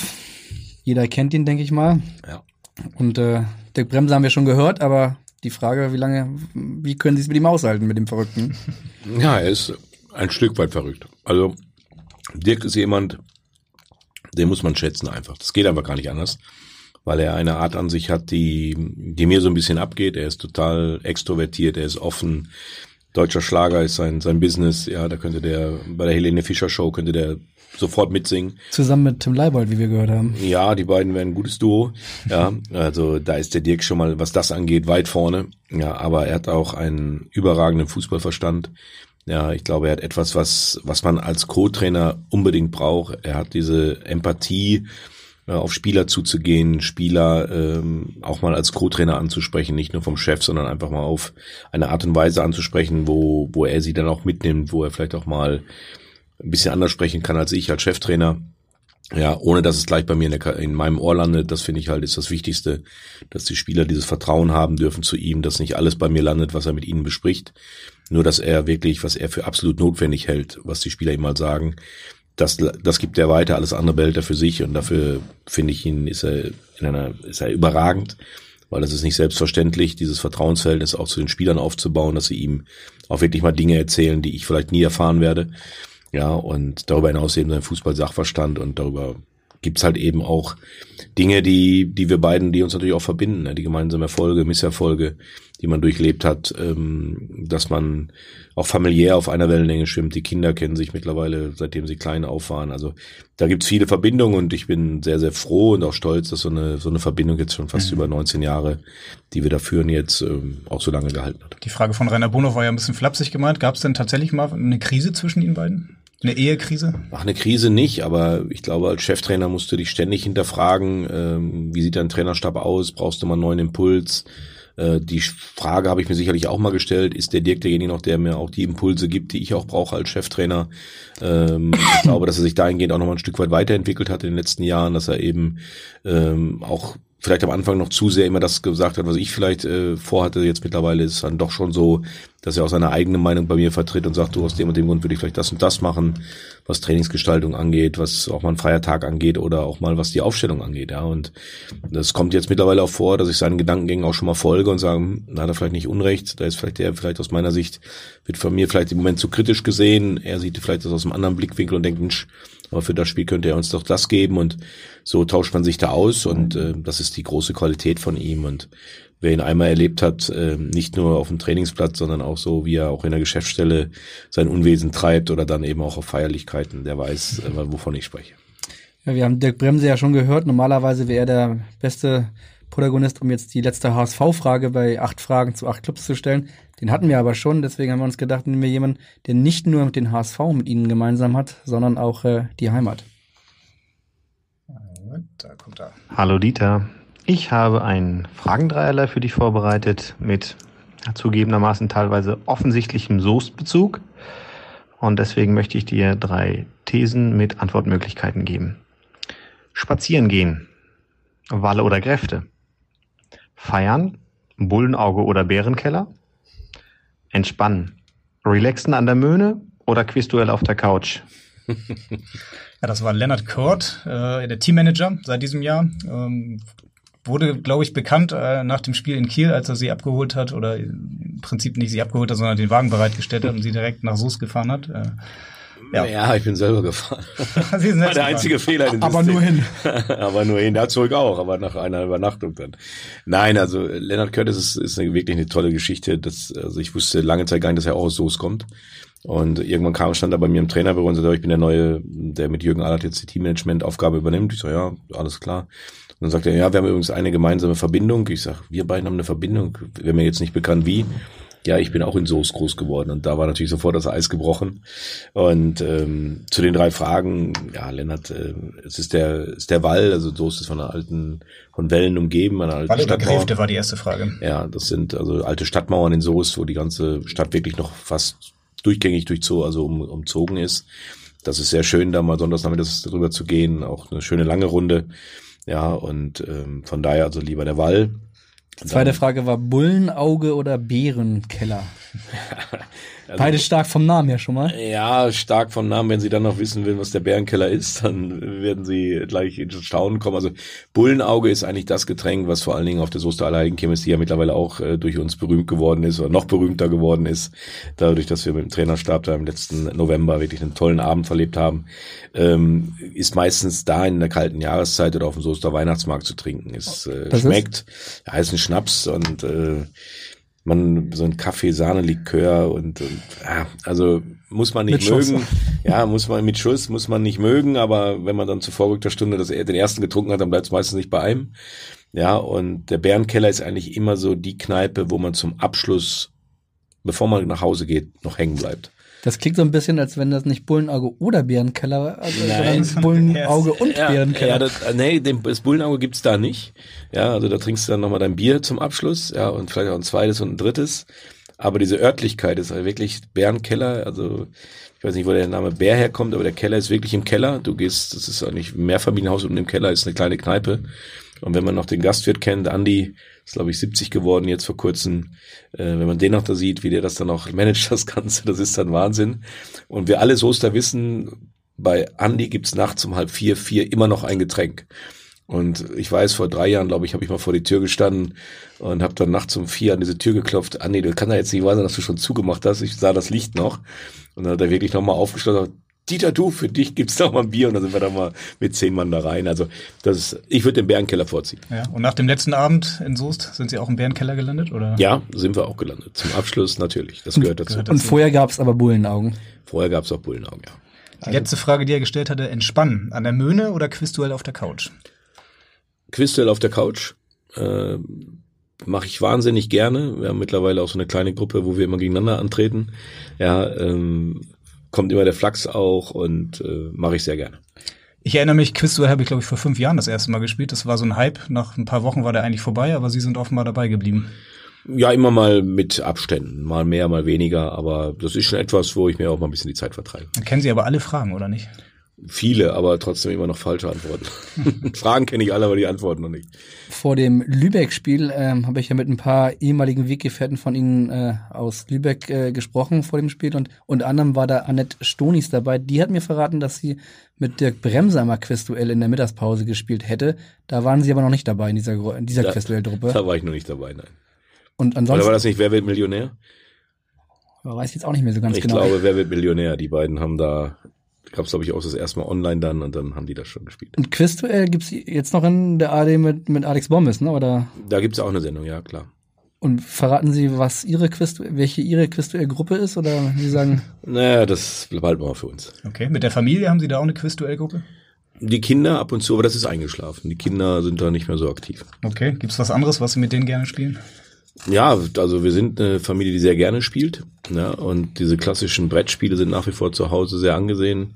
Jetzt auch gerade über Weihnachten ähm, haben wir wirklich ähm, neues Spiel Tack heißt das, kann man nur empfehlen. Ist allerdings nur für vier Personen, aber das ist ein sehr Strategiespiel auch. Ja, da wir haben jetzt äh, Risiko wird auch jeder kennen. Mhm. Ja, habe ich mit äh, sechs Jungs sorgt gespielt. oft für Streit. Ja, sorgt oft für Streit. Letztens äh, habe ich leider nicht gewonnen, obwohl ich wirklich das ganze Feld beherrscht habe, aber ich musste leider noch ein Land einnehmen und durch dieses Land einnehmen, wo hätte ich noch ein zweites einnehmen müssen, aber durch, dadurch, dass ich das eine Land erst noch einnehmen musste, hatte der andere das Spiel gewonnen. Da habe ich mich geärgert, weil es Ja. war nicht zu umgehen. be befreien Sie die so und so von den Roten Armeen oder sowas? Ja, auf der Karte. So Ah, ungefähr. schön, Ich hatte, ich hatte drei Länder, die, oder drei Kontinente, die ich erobern musste und ich war auf einem guten Weg und der andere hat aber die Karte vernichten sie, was weiß ich, blau, grün, gelbe Armee und Genau. dadurch, dass ich meinen Feldzug dann fast erfolgreich beendet hatte, dann das Spiel. Das war nicht gut. Ja, aber das sind so, Ja. das ist, macht wahnsinnig Spaß, finde ich. Äh, gerade so in der Winterzeit, gerade als Trainer, wenn man in der Sommerpause habe ich nie das Vergnügen gehabt durch die Sommerferien, die immer par also nicht parallel lagen. Da haben wir selten die Zeit gehabt, mal Sommerurlaub zu machen. Deshalb genießen wir umso mehr die Winterurlaube oder haben wir genossen. Mittlerweile werden die Kinder ja auch größer, aber jetzt dieses Jahr war es schon wieder so, dass wir alle zu Hause waren und den einen oder anderen Spieleabend gemacht haben. Kartenspiele, alles, was dazugehört. Selbstverständlich haben wir natürlich aus Ihrer Familie auch noch netterweise eine Frage bekommen. Moin, Aaron hier, hallo. Ähm, ja, Papa, ich habe gehört, dass du äh, Gast beim Abendblatt Podcast bist und dementsprechend habe ich mir überlegt, ob du nicht mal ähm, von deinem letzten großen Spiel deiner aktiven Fußballerkarriere erzählst. Ich glaube, das war die SG Bad Nendorf-Frier Alt-Alt gegen Hannover 96 Alt-Alt. Erzähl doch mal. Vielleicht müssen Sie erstmal aufklären, welche Alterskategorie alt-alt ist. Alt-Alt ist ganz alt. Nein, es ist nicht, ich glaube über 40. Ja. Und ähm, es war zu meiner Zeit, als ich in Hannover äh, als Cheftrainer äh, auf, zurückgetreten bin, ähm, gab es eine Gruppe in Bad Nendorf von Männern, wirklich um die 40, ja, die dann sich jeden Freitag zum Fußballspielen getroffen haben, Mittwochs getroffen haben, in der Halle gespielt haben. Und dadurch kann, ich kannte natürlich auch einige von denen und so, Mensch, komm doch auf, wenn er eh nichts zu tun hast, dann spielt er bei uns mit. Und dann daraus wurde dann mehr und mehr, dass wir dann sogar irgendwann gedacht haben, oh, wir können uns auch für den normalen Spielbetrieb bei Alt-Alt anmelden. Und wenn du kannst, einen Spielerpass kriegst du auch noch, dann bist du auch mal dabei. Und dann war dann halt da eine Phase, wo ich sehr viel Zeit hatte und wo ich dann gerade mit dieser Männermannschaft wirklich sehr, sehr viel Spaß gehabt habe. Wir waren auch sehr erfolgreich, sind, ich glaube, zweimal miteinander Meister geworden in unserer Staffel und habe da meinen Teil da auch dazu beitragen dürfen. Immer noch als Stürmer oder? Ja, aber das ist natürlich ein Feld, das sind fünf Meter Tore. 7 gegen 7 von 16er zu 16er, also da musste auch ganz schön laufen. Ja, und aber wir hatten eine sehr, sehr gute Mannschaft und haben auch dementsprechend erfolgreich gespielt. Und dann kam es eben, weil wir dann irgendwie ging es dann um Bezirksmeisterschaften und dann wurden wir Hannover 96 zugelost. Und da spielten dann die ganzen alten Recken, Carsten Linke, Carsten Surmann, Frankie Hartmann. Ja, und dann war auf dem kleinen Dorfplatz in Rie äh, ein Riesenspektakel. Ich glaube, so viel Geld haben die noch nie bei einem Spiel eingenommen wie an dem Abend. Und wir haben wirklich ein klasse Spiel gemacht. Leider habe ich mir nach fünf Minuten, glaube ich, den Oberschenkel gezerrt gehabt. Ich konnte nicht mehr so laufen, wie ich gerne wollte. Und am Ende haben wir es 3-2 verloren, weil wir noch einen, durch neun Meter, glaube ich, kurz vor Schluss dann leider verloren haben. Das wäre ein Rieseneck gewesen, wenn wir das Spiel gewonnen hätten. Aber ja, das war sicherlich, hat mein Sohn recht, eins der letzten großen Highlights als Aktiver. So endete Ihre Karriere mit einer Oberschenkelzerrung. Ja, danach habe ich glaube ich auch noch mal ein paar Mal gespielt, aber das war sicherlich ein wirklich für den Anlass ja eins der besonderen Spiele. Mhm. Die Frage hat eben Aaron, äh, ihr Sohn, gestellt. Ähm, es gibt einen, haben, Sie haben fünf Kinder, das ist ja bekannt. Irgendeines Ihrer Kinder spielt das Fußball oder ist der Kelch vorbeigegangen? Na, die beiden Jungs haben es äh, in, in ganz früher Kindheit haben sie es auch mit sehr viel Leidenschaft gemacht, aber es war dann so, dass dann sich doch die Interessen irgendwie so ein bisschen verlagert haben und dann auch die Möglichkeiten im Schaumburger Land, wo ich wohne, waren nicht so groß und dann war auch der Ehrgeiz noch nicht so groß da und ich glaube, dass wir, meine Frau und ich dann auch gesagt haben, gut, wenn sie es wollen, unterstützen wir sie, äh, waren dann auch bei, bei, bei Sichtungslehrern für die Kreisauswahl dabei. Aber dann hat man doch relativ schnell gemerkt, dass so, so der ganz große Ansporn in die Fußstapfen des äh, Vaters zu treten als Spieler war dann vielleicht doch nicht so da und äh, ich finde das auch gar nicht schlimm, weil ich glaube, die beiden, gerade die beiden Jungs jetzt meistens, meine, meine beiden Mädchen oder die drei Mädchen, ähm, die sind zwar auch Fußball interessiert, aber so was jetzt in eigenen Spielen angeht, wäre das nicht der Fall gewesen. Und bei den Jungs äh, bin ich da nicht unfroh drum und meine Frau glaube ich auch nicht, dass es nicht die Fußballkarriere wird, sondern dass sie wirklich da in ihren Bereichen, wo sie jetzt unterwegs sind, sehr erfolgreich sind. Mhm. Zu den Talenten ihrer Kinder gibt es noch eine Nachfrage von Aaron Hecking. Gut, ich bin's nochmal. Ähm, und zwar haben wir uns als Geschwister natürlich auch Gedanken gemacht. Und vorweg schon mal, wir sind natürlich unfassbar stolz auf unsere Eltern und ihr seid absolute Vorbilder. Und ihr habt so viele richtige Entscheidungen getroffen. Und jetzt wollen wir gerne einmal wissen, ähm, welche Talente du von deinen Kindern gerne haben würdest oder wo wir dir Nachhilfe geben können. Fünfmal Nachhilfe. Im Fußball Fünfmal Nachhilfe. Und ich glaube, bei jedem finde ich was. Also bei der Ältesten, bei der Maria sicherlich äh, der Gesang. Also Musik war ein Groll für mich. Ja, ich hatte das große Glück, dass ich eine sehr verständnisvolle Musiklehrerin hatte, die dann nach dem ersten Vorsiegen, wenn hier brummt einer und der Brummer war schnell gefunden, das war ich. Und ich dann äh, mehr mehr oder weniger unfreiwillig dann immer während der Musikstunde draußen auf dem Schulhof Fußball gespielt habe, was mir nicht geschadet hat. Also von meiner ältesten Maria sicherlich äh, ihre Ambitionen, was Musik angeht. Sie als Musical-Darstellerin Ausbildung gemacht und äh, auch jetzt natürlich jetzt gerade Mutter geworden, aber sicherlich irgendwann auch wieder unterwegs in Sachen Musik. Also das ist von der ältesten. Von der zweiten, ich glaube, dass sie etwas hat, was äh, ich auch habe, aber längst nicht so ausgeprägt. Das ist ihr Ordnungssinn, ihre äh, hundertprozentige Genauigkeit in Dingen ja, da ist sie wirklich allen weit voraus und total strukturiert und wirklich, was das angeht, ähm, super gut aufgestellt. Also da bin ich dann doch schon ein bisschen manchmal ein Schluri. Ja, das hat meine zweitälteste Tochter nicht. Und darüber hinaus ist sie äh, Physikstudentin gewesen mit Abschluss. Also Physik war auch nicht gerade meins. Also da hat sie sicherlich auch, glaube die ganze Familie weiß nicht, warum sie Physik studiert, aber sie hat's gemacht. Die Talente gut verteilt. Ja, Talente gut verteilt. Alles dabei. Dann äh, vom Jonas. Jonas ist jemand, der, äh, der meinen Ehrgeiz hat. Ja, der, der will da, was er jetzt macht. Er will sehr gerne im Fußballbereich was machen in Richtung Management. Ich glaube, dass er jetzt seinen Weg gefunden hat, nachdem er ein paar äh, Dinge erstmal für sich klar machen musste, dass er jemand ist, der ja, glaube ich, sehr erfolgreich wird, was den Fußball angeht, wenn er, wenn er jetzt die richtigen Entscheidungen trifft. Aber er trifft sie alleine und das finde ich bewundernswert, ähm, dass er für sich erstmal einen Weg findet. Und wenn er Nachfragen hat, dann kommt er schon mal, aber er versucht es wirklich, weil es ist sehr, sehr schwer mit dem Namen Hacking. Wir haben ein anderes Beispiel mit dem Sohn von Jörg Schmatke auch erlebt, wo dann der Name Schmatke halt immer wieder auch oftmals nicht die Türen öffnet. Weil wir alle denken, ja, der erzählt dann irgendwo was und wenn er beim anderen Verein gearbeitet hat und so. Das ist für die Jungs nicht einfach, mit dem Namen von, von erfolgreichen Vätern dann auch selber den Weg in diesen Bereichen zu gehen. Der Jonas macht das. Jonas erarbeitet sich alles selbst und legt vor allen Dingen größten Wert darauf, dass er das alleine schafft und nicht, weil ich ihm irgendwo eine Tür öffne. Das finde ich sehr, sehr gut. Und wo ist er gerade? Ist im Moment bei unserem Konkurrenten Arminia Bielefeld unterwegs. Ja, aber wie gesagt, macht das äh, richtig gut, was ich höre. Als was? ist im Scouting-Bereich im Moment tätig und ich finde das auch gut, dass er erstmal so reinriecht, mal guckt, was überhaupt so im Fußballgeschäft alles verlangt wird, ist da aber sehr, sehr fleißig, was ich mitbekomme, ist sehr viel unterwegs, spannt jetzt so sich sein Netzwerk und ich hoffe, mit Sami Arabi habe ich jetzt mal vor Weihnachten mal telefoniert. Da hat man Der doch mal Sportchef als, von Bielefeld. Genau, da hat man doch mal als Vater mal nachgefragt, Mensch, wie macht das? Da gibt es so ein paar Dinge, die jetzt vielleicht in Zukunft für den Jonas anstehen, was er so sich noch als zusätzliche Ausbildung vielleicht vorstellen kann und so. Das muss auch abgeklärt sein. Aber er geht da einen sehr, sehr guten Weg, höre ich. Sie sind sehr zufrieden in Bielefeld mit ihm und Transfermarkt ist noch ein paar, Mal- ein paar Tage geöffnet. Haben Sie da in Bielefeld nochmal vielleicht ein? Ja, das Jemand, nicht, das nicht, aber äh, wir haben gesagt, wir wäre natürlich super toll, wenn am 17. Mai ein Doppelaufstieg gefeiert werden würde. Ja, das, die Chancen sind ja gar nicht so schlecht, also könnte passieren. Könnte passieren. Ja, dann haben wir Aaron. Ja, Aaron, unser, unser, ja, HSV-Fan durch und durch.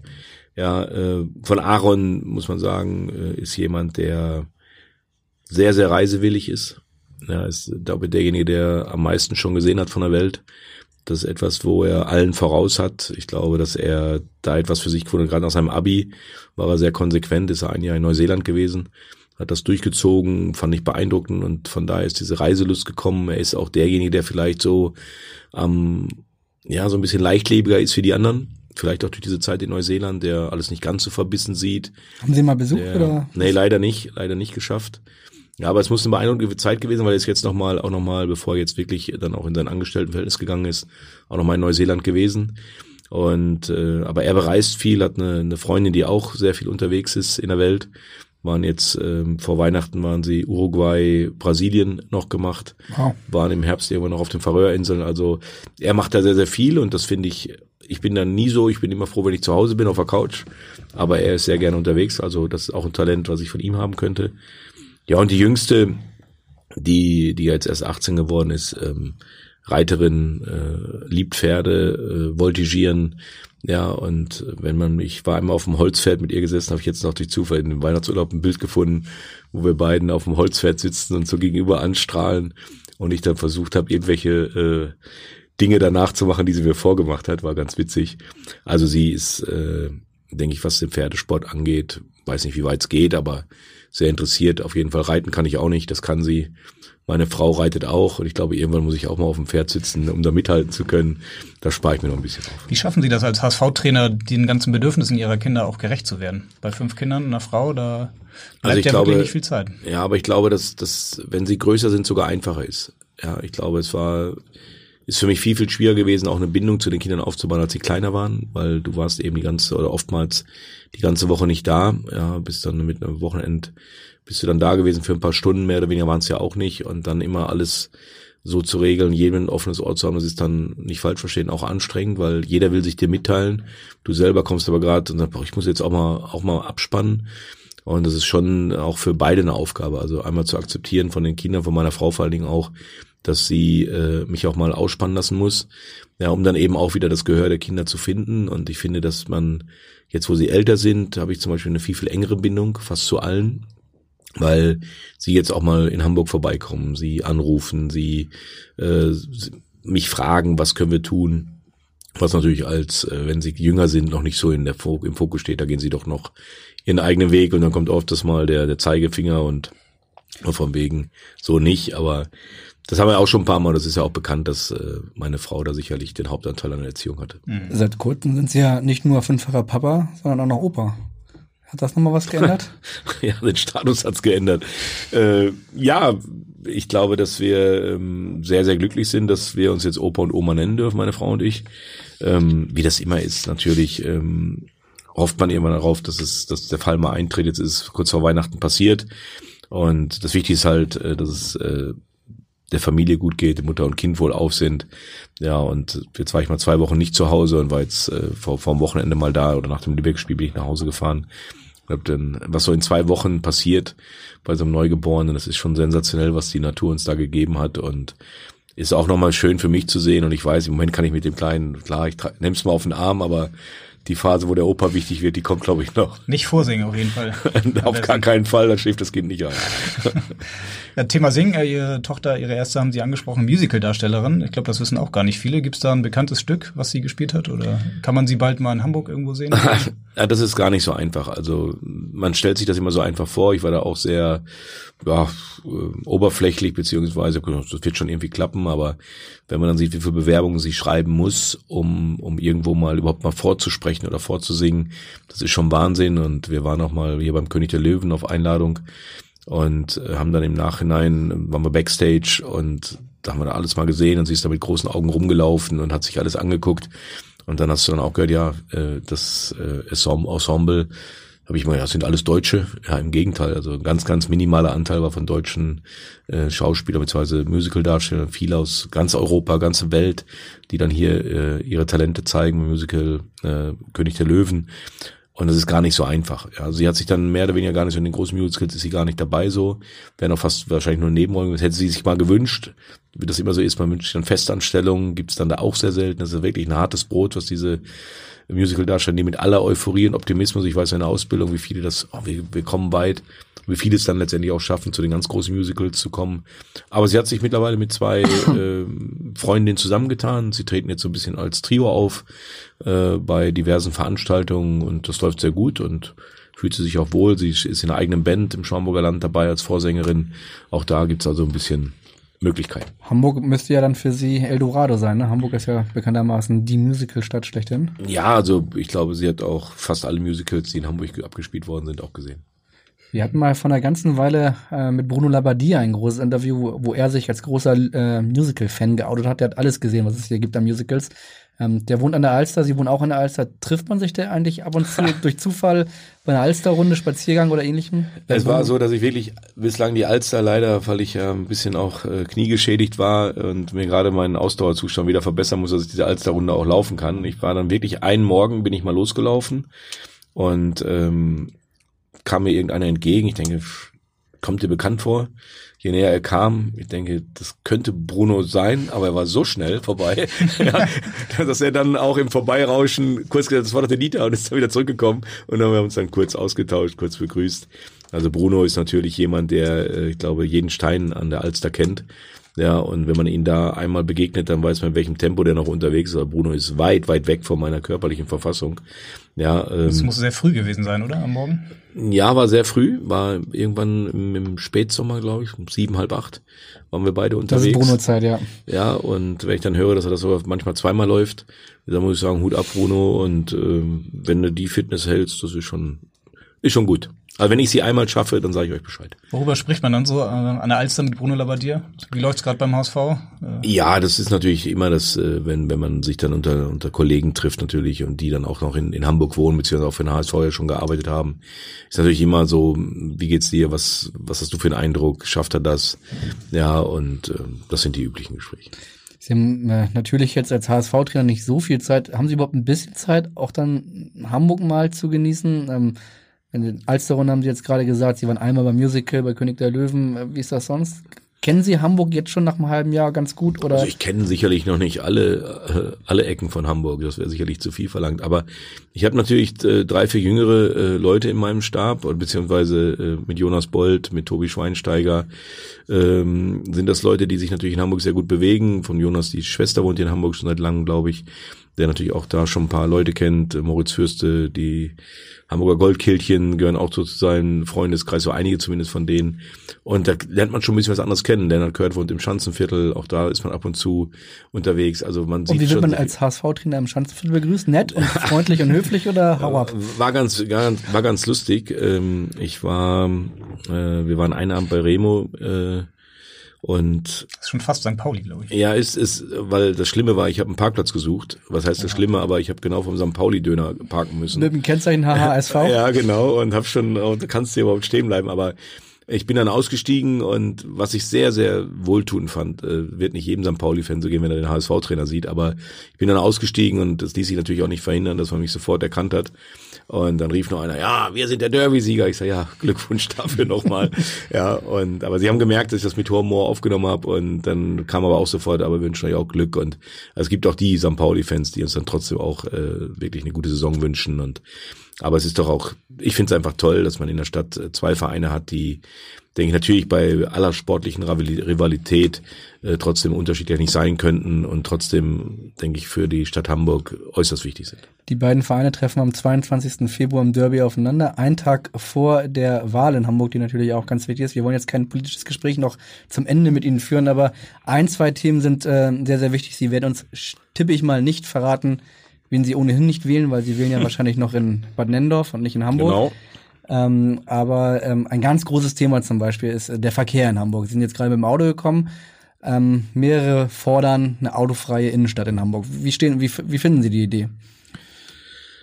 Boah, ist eine, eine schwierige Frage. Ich glaube, ähm, natürlich im Folge von Umweltschutz und der ganzen Diskussion, die mittlerweile ja weltweit geführt wird, muss man sich Gedanken machen, wie kann man der Umwelt ähm, was Gutes tun. Ob es dabei dann gut ist, die Innenstadt äh, freizuhalten von Autos, von generell von Verkehr, da bin ich einfach überhaupt nicht der Fachmann. Ich weiß gar nicht, welche Auswirkungen das haben könnte, ob die Emission dann wirklich so weit runtergehen würde, dass man auch wirklich Nutzen davon hat. Da muss man wirklich die Fachleute fragen. Und generell glaube ich, dass man äh, mit den Menschen, wenn man ihnen alles erklärt und gut erklärt und auch wirklich etwas an die Hand gibt, wo sie nachvollziehen können, warum gewisse Maßnahmen ergriffen werden wollen, auch jetzt in Frage des Umweltschutzes, wird es immer wichtig sein, wie kommuniziert man. Und vor allen Dingen, dass es verständlich für die Leute ist und nicht irgendwie ein Wischiwaschi oder ein Fachchinesisch, was keiner versteht. Ich glaube auch da, wie, wie so oft in, in unserer Gesellschaft, die Leute müssen mitgenommen werden. Und wenn die Leute mitgenommen werden, dann haben sie Verständnis für jegliche Art von Maßnahmen und dann erweisen sie sich meistens auch als richtig. Und deshalb ähm, kann ich jetzt nicht dafür plädieren, äh, autofreie Innenstadt, ja, nein. Ich glaube einfach, wichtig wird sein, dass egal wer am 22., 23. Februar die Wahl gewinnt, er muss die Bevölkerung, die Bürger von Hamburg mitnehmen in dieser Frage. Und wenn die Leute in Hamburg merken, da wird ehrlich mit einem umgegangen und es wird nicht irgendwo aus wirtschaftlichen Erwägungen etwas gemacht oder im Zuge des Umweltschutzes, nur weil jetzt alle nach Umweltschutz schreien und am Ende stellt sich heraus, dass die Maßnahme gar nicht so viel bringt, dann hätte da wieder keiner Verständnis für. Also von daher glaube ich, dass die Politiker da einfach gefordert und gefragt sind, äh, die Bürger von Hamburg mitzunehmen bei so einer Entscheidung. Anderes Thema, Sie mussten sich schon häufig eine Wohnung suchen auf allen Ihren Stationen. Jetzt haben Sie in Winterhude eine Wohnung. Äh, was würden Sie sagen? Sind die Mieten zu hoch in Hamburg oder das, haben Sie Glück gehabt? ja, die Miete ist schon hoch. Also, aber gut, ich glaube, dass ähm, das kann ich halt leider, oder was heißt leider, das kann ich Gott sei Dank sagen, dass ich natürlich aufgrund von meines Jobs ähm, äh, in der Lage bin, auch eine höhere Miete zu bezahlen. Trotzdem wünscht man sich immer eine günstigere, ist ja auch klar. Gibt die Forderung nach einem Mietendeckel. Wäre das eine Idee? Nein, ich finde, ich finde nicht. Ich glaube einfach, dass du, äh, wenn du einen gewissen Anspruch hast an Wohnungen, dass du auch die Miete bereit sein musst zu zahlen. Was ich wichtiger finde, ist, dass die Leute, die, die sich eben keine Miete in der Größenordnung erlauben können, wie es in Hamburg zum Teil auch gefordert wird, dass man denen Unterstützung gibt, dass sie das trotzdem eine, eine Wohnfläche haben, in der sie sich wohlfühlen können, die sie bezahlen können. Ja, und das halte ich für viel, viel wichtiger. Verraten Sie uns, was Sie an Miete zahlen? Nein, das würde ich jetzt hier nicht machen. Die letzte Frage, an die kommen Sie aber nicht vorbei, weil das ist tatsächlich die letzte Frage, die wir allen unseren Gästen stellen, nämlich steigt der HSV auf? Ganz unpolitisch. Ganz unpolitisch, ja. Ja, alles andere hätte uns jetzt auch ein bisschen aus ja, dem Konzept das, gebracht und ja, überrascht. genau, das ist die Fangfrage, die man immer stellt. Nein, äh, ich glaube, dass das das Wichtigste ist, dass du, dass wir das, was wir, was wir beim HSV angefangen haben, ich glaube, dass das wird wichtig sein für die Rückrunde, dass du ja immer Herr der Lage bist, dass du dich nicht von Emotionen leiten darfst, von außen, die auf diesen Verein natürlich reinprasseln, wie, wie ein Dauerfeuer. Ja, davon darfst du dich in Entscheidungen nicht leiten lassen. Du musst, du musst jetzt, oder wir in der Verantwortung müssen jetzt den klaren Kopf haben. Da meine ich Bernd Hoffmann mit, da meine ich Jonas mit, Jonas Bold, meine Person, aber auch alle anderen, die, die im Verein tätig sind, dass wir uns nicht treiben lassen, vor irgendwas hertreiben lassen. Wir wissen, was wir wollen, wir würden es gerne schaffen. Eine Garantie können wir nicht geben, aber eins können wir geben, dass wir alles versuchen werden. Das ist doch ein wunderschönes Schlusswort. Dieter Hecking, vielen Dank, dass Sie bei uns waren. Bitte, bitte. Ich hoffe, Sie haben sich wohlgefühlt. Die Verpflegung äh, haben Sie offenbar genossen, wie ich sehe. Ja, noch, geht noch weiter. Ein, zwei, ein, zwei habe ich auch genommen. ja, das war's für heute. Wir melden uns dann in der kommenden Woche wieder nach dem Spiel gegen Nürnberg, dann vor dem Spiel in Bochum. Dann heißt es wieder bei uns hier HSV, wir müssen reden. Und bis dahin, in Hamburg sagt man Tschüss und bei uns heißt das auf Wiederhören. Tschüss. Tschüss. Weitere Podcasts vom Hamburger Abendblatt finden Sie auf abendblatt.de slash podcast.